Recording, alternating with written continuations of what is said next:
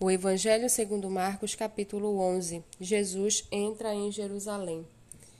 Quando se aproximavam de Jerusalém, de Betfagé e Betânia, junto ao Monte das Oliveiras, Jesus enviou dois dos seus discípulos e disse-lhes: Vão até a aldeia que está diante de vocês, e logo ao entrar encontrarão preso um jumentinho, o qual ainda ninguém montou. Desprendam o jumentinho e tragam aqui.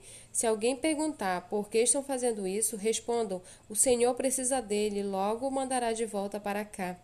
Então foram e chamaram o jumentinho e acharam o jumentinho preso junto ao portão do lado de fora, na rua, e o desprenderam. Alguns dos que ali estavam reclamaram: O que estão fazendo soltando o jumentinho? Eles, porém, responderam conforme as instruções de Jesus. Então os deixaram ir. Levaram o jumentinho a Jesus, puseram as suas cargas sobre o animal e Jesus montou nele.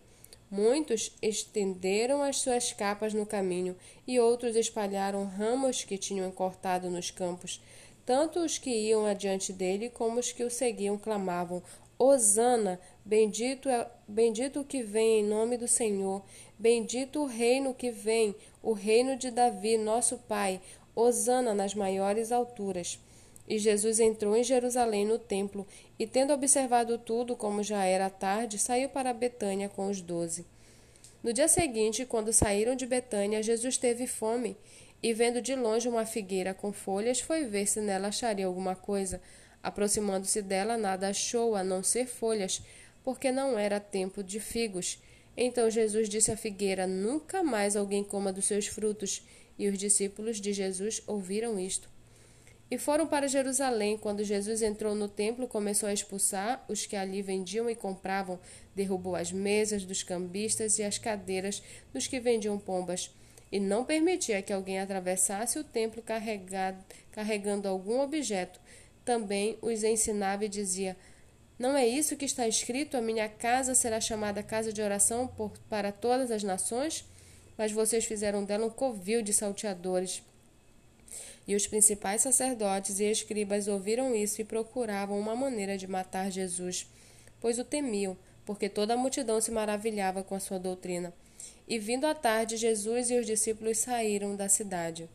E passando eles pela manhã, viram que a figueira estava seca desde a raiz.